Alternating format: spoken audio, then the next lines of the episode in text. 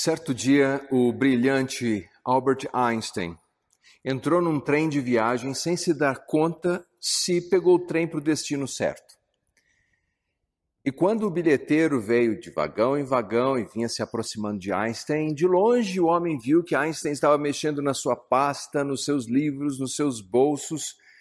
E o homem entendeu, ele não tinha o bilhete. E chegou perto de Albert Einstein e disse: Senhor Einstein, fique tranquilo, eu sei quem o senhor é.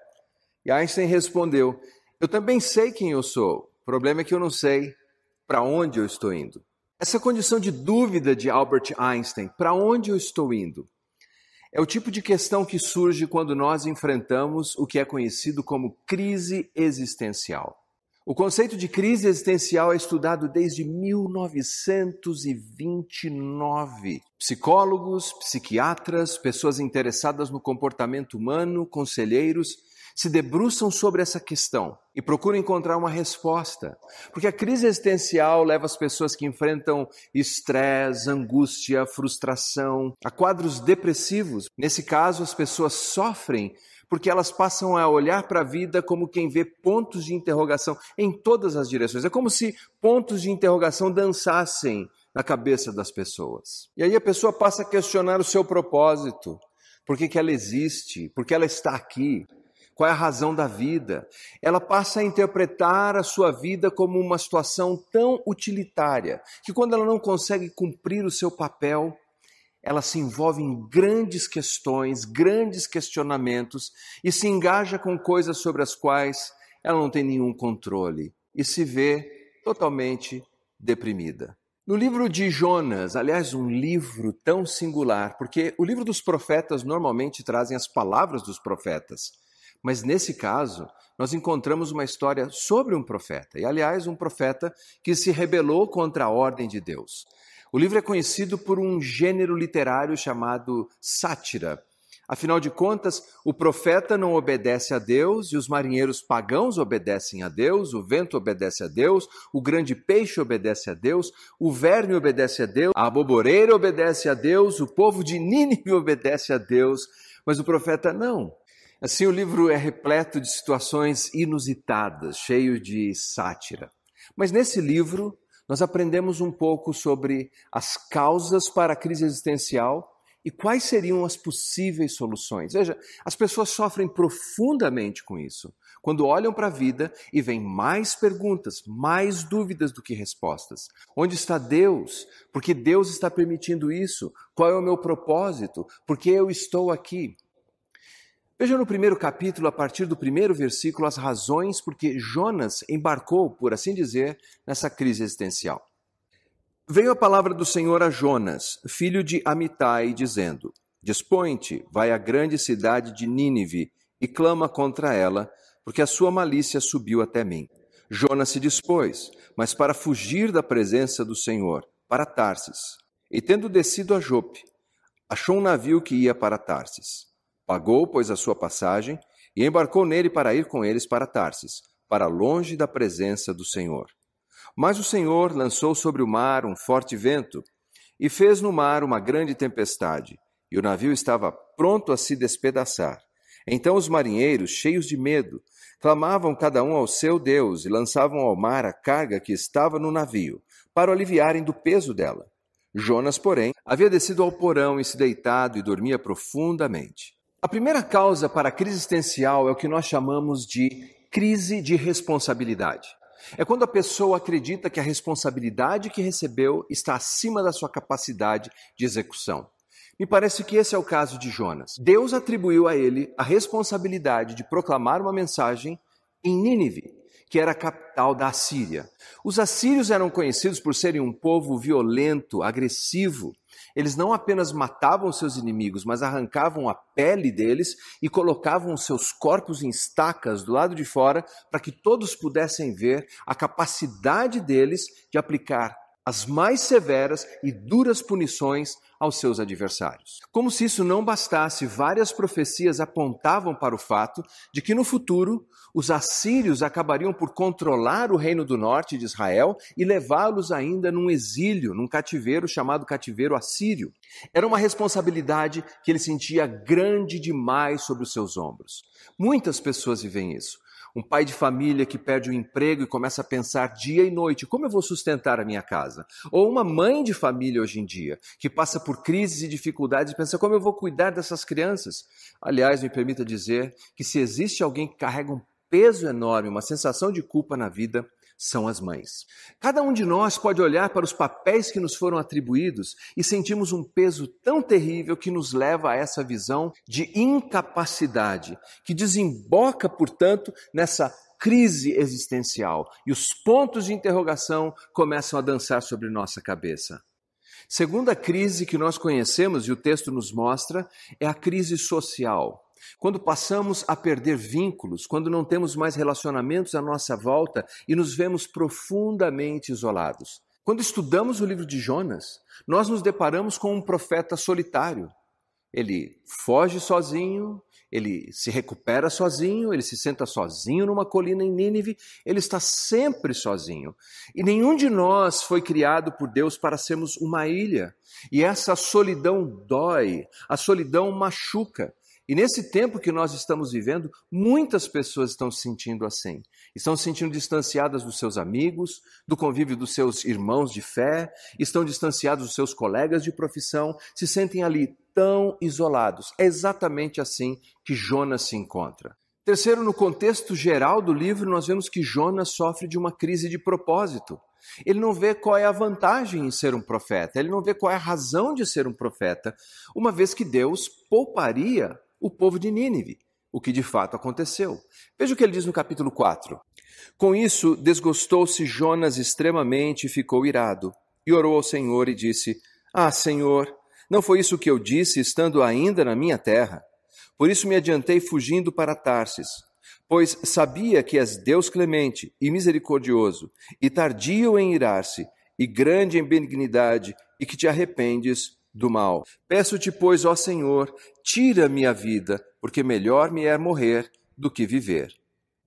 Jonas olha para a sua atividade como um profeta, como alguém que proclama a palavra de Deus e diz: Senhor, qual é a razão? Eu não vejo propósito algum na minha existência. Eu não vejo propósito algum na minha função, no meu dom, no meu talento, naquilo que o Senhor me comissionou a fazer.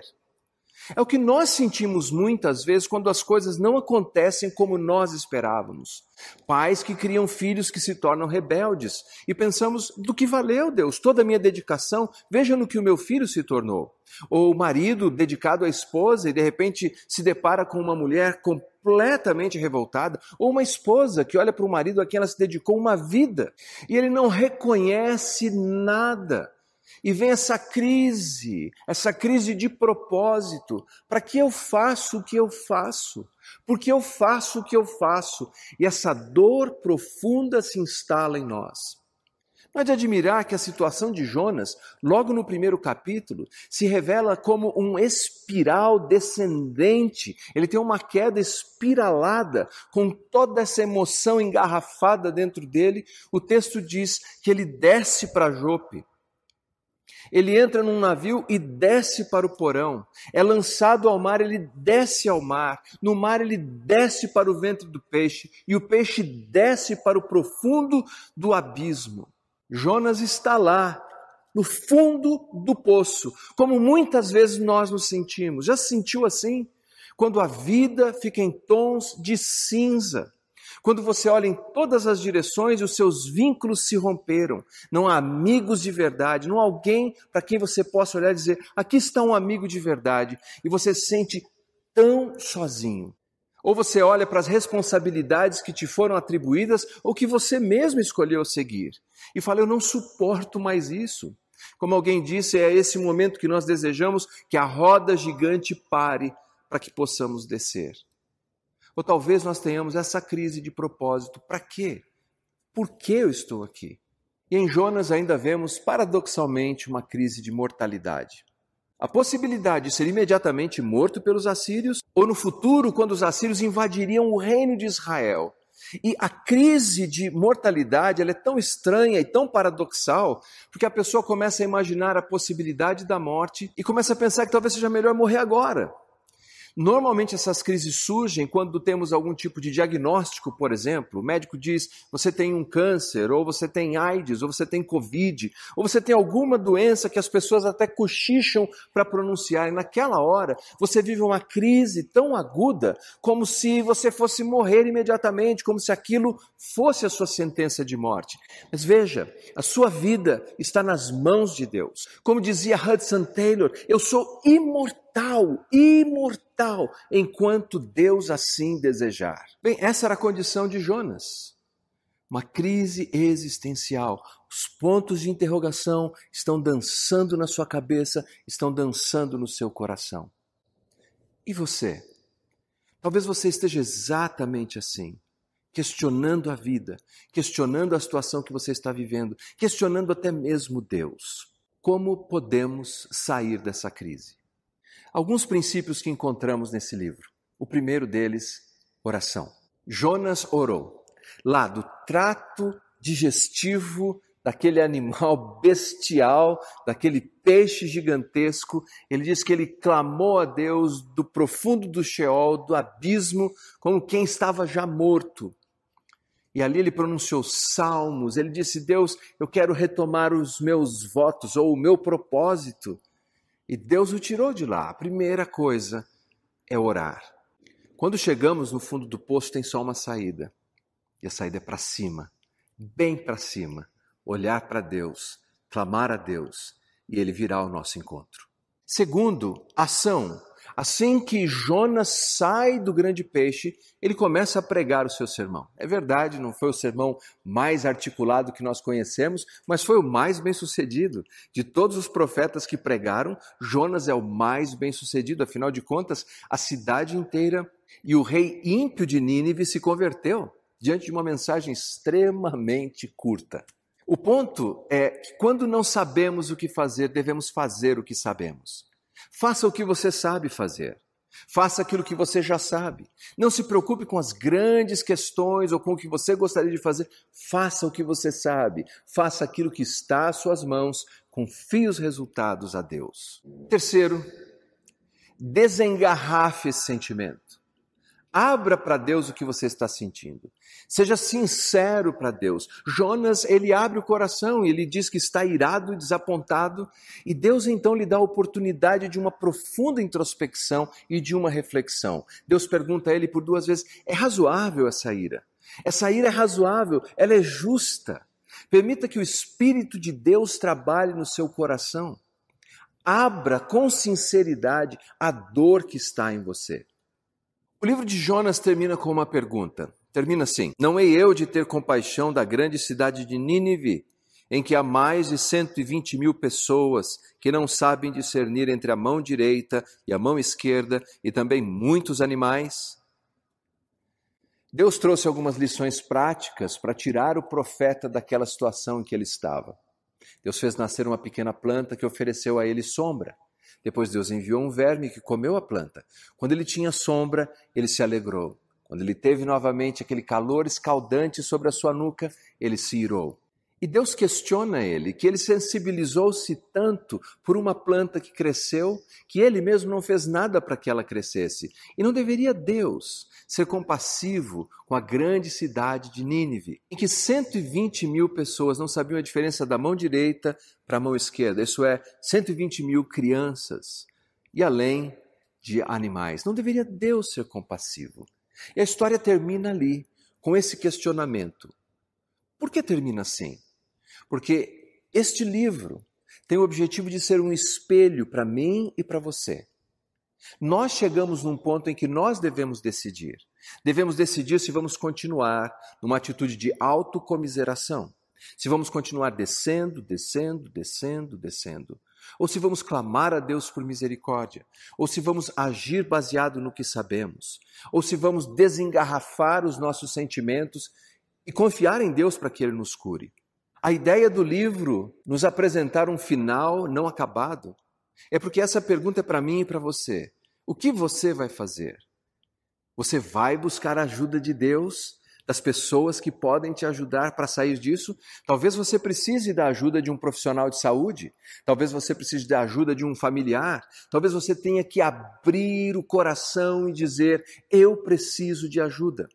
Mas você precisa decidir se vai continuar aí, sentado, lamentando, ou se pela graça de Deus você vai se levantar e recomeçar.